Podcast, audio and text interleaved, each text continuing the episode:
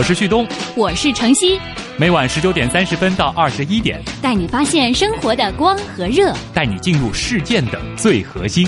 新闻实验室，新闻实验室，给你不一样的新闻体验。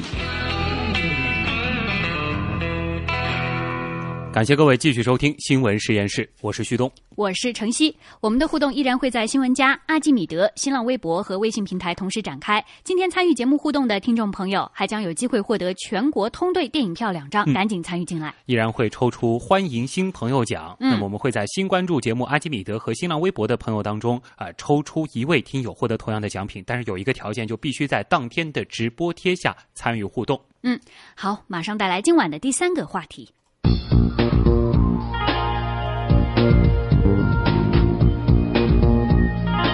潮流分析。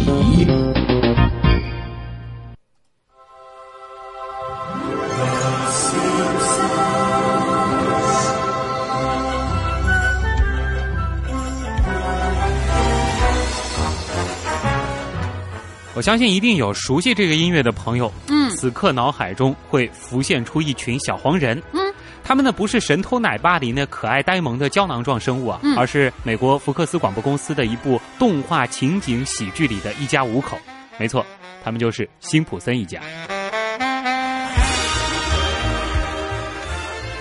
当地时间前天晚上，辛普森一家的创始人、九座艾美奖得主萨姆·西蒙在家中因病去世，享年五十九岁。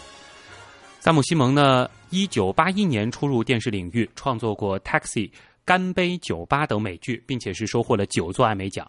一九八九年，他和马特·格勒宁、詹姆斯·布鲁克斯一起创作了《辛普森一家》这部动画连续剧。嗯，漫画家格勒宁啊，构思并且创作了辛普森家的五个主角，而作为制片人呢，西蒙则身兼节目主创、制作人、编剧。角色设计师以及创意顾问等等多个职位，以他的商业敏锐度使剧集达到了新的高度。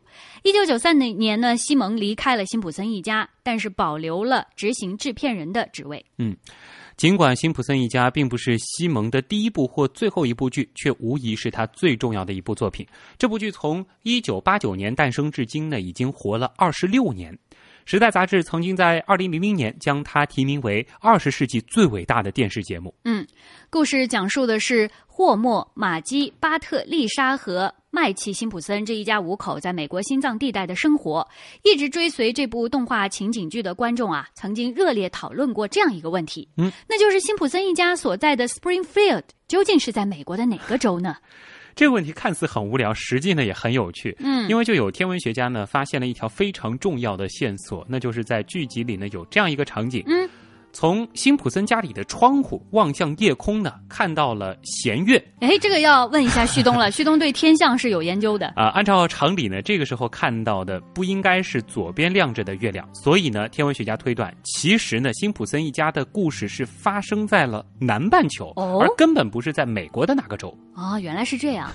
但不管这一家人究竟住在哪里，萨姆·西蒙依旧是把辛普森一家变成了关乎美国社会方方面面的百科全书式的一部。巨作，嗯，资深美剧新闻撰稿人，同时也是我们节目的特约撰稿人景仔啊，他就是辛普森一家的剧迷。他说呀，这部剧为什么会长盛不衰？因为他从许多角度对美国的文化与社会、人文的条件和电视本身都进行了幽默的嘲讽。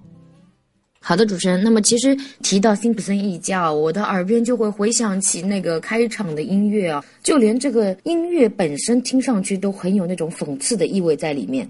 辛普森一家动画片本身呢，就是属于成人动画片了。这里是指是普通级的分级，是建议家长陪同下观看啊。以他的讽刺，应该说来的也相对温和，人的表达和选择也不会太激烈、太极端。说到这个讽刺呢，其实它是通过了就是对这个一家人的日常生活啊，来表达对社会体制的抨击啊，甚至还会对不同种族的人物啊做一些比较出奇、比较戏剧化的扭曲，或者呢是展现出一种比较偏激的解读。比较印象深刻的呢，就是在剧中呢，经常会有。恶搞这个当届总统啊，流行天王啊，就好比大家比较熟悉的已故的这个流行天王迈克尔·杰克逊等等，都是经常会被他们拿来说事儿的。好，谢谢金仔。哎，说起这个讽刺类动画情景剧呢，很多人会想到另外一部啊，就是《南方公园》。嗯，《南方公园》呢是在一九九七年首播的，至今呢也已播到了第十八季了。嗯，《南方公园》的主角是科罗拉多州虚构的南方公园小镇的四名十岁的男孩。嗯，虽然主角是四个小孩，但这部动画的目标观众却是大学生和毕业后的上班一族。他经常通过歪曲式的模仿来嘲讽和嘲弄美国文化和社会时事方方面面，挑战了许多根深蒂固的观念和禁忌。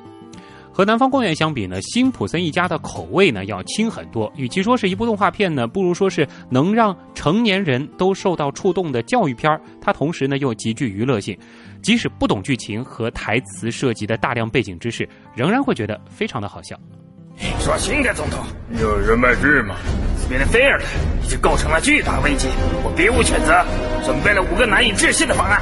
我是领导者，不是阅读者。什么？今天简直糟透了！我想他还没那么糟呢。现在，我宣布整个州处于戒备状态。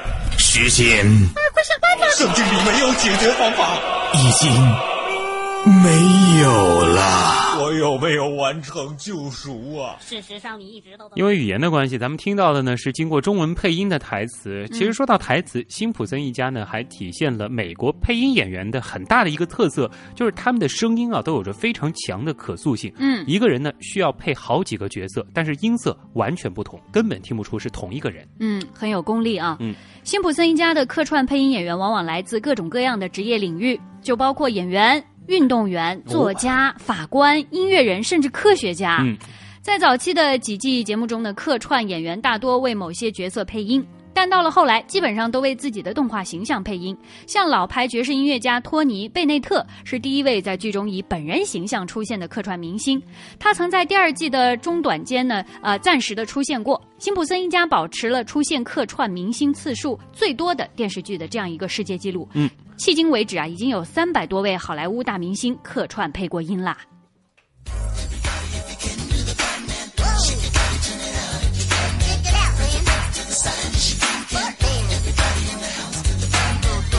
说到明星客串啊，在第三季的第一集当中，迈克尔·杰克逊就为剧中的一位相信自己是迈克尔·杰克逊的精神病患者角色配音啊。啊，这恐怕也是迄今为止明星客串电视剧当中最具创造性，也是最大胆的一次尝试了。嗯，确实也很少有人知道，Michael 一直是此剧的大粉丝啊。嗯，他还在一九九零年为辛普森一家谱写了一首超棒的主题曲，就是您现在听到的这首《Do the Batman》。这支歌呢，当年在澳大利亚呀，还有爱尔兰、新西兰、挪威和英国音乐榜单中啊，都是排名第一的金曲。Lisa.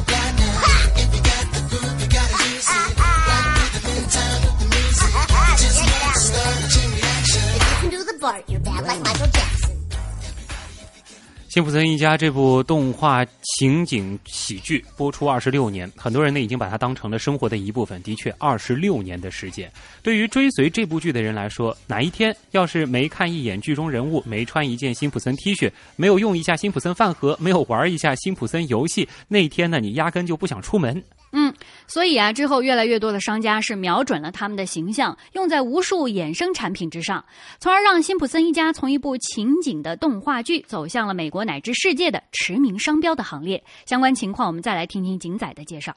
好的，主持人，各大的潮牌呢也是争相与辛普森一家来合作。比较熟悉的匡威呢，也是与辛普森一家合作出过限量款，鞋盒的包装一直到鞋帮的设计，都是采用了辛普森一家这个动画的元素在里面。那电子产品方面，Sony 早前就出过辛普森一家的特别版 PSP，苹果公司早前也是出了 iPod Touch。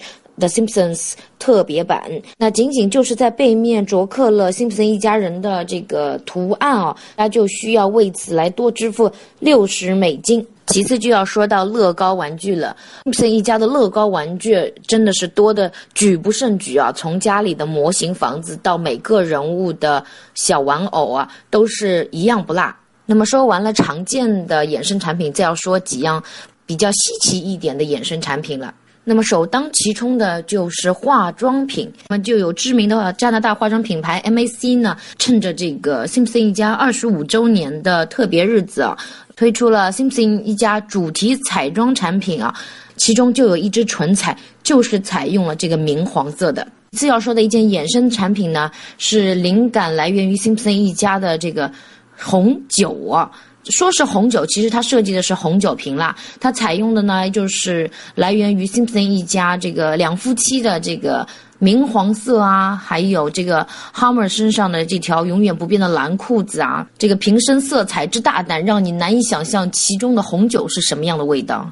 最后我要说的这一类的衍生产品啊，就是艺术家，呃，采用这个辛普森一家的元素来做的跨界的一些设计了。意大利漫画家呢，把这个我们大家非常熟悉的英国剑桥公爵夫人凯特米德尔顿的形象来融入到辛普森一家当中，把它画成了其中的一员。大家可以想象一下，平时如此娇美的凯特，顿时变成了咖喱黄的动画人物，会是怎么样的一个戏剧效果？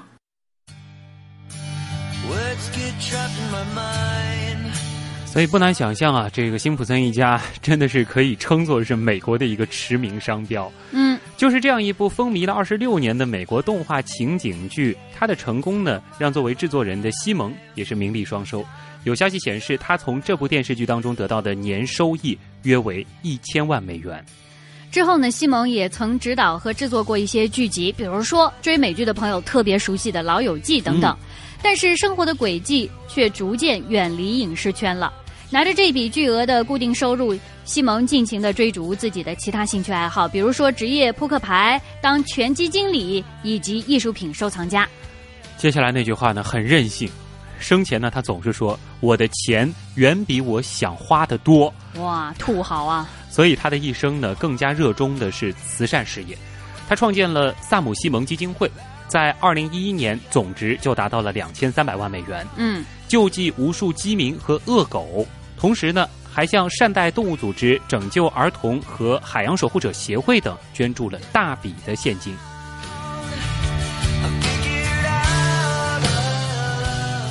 在二零一二年，西蒙被查出患有结肠癌之后，他更是决定捐出所有财产用于慈善。在西蒙去世之后，他的基金会在脸书上写道。我们将继续完成他未尽的慈善事业。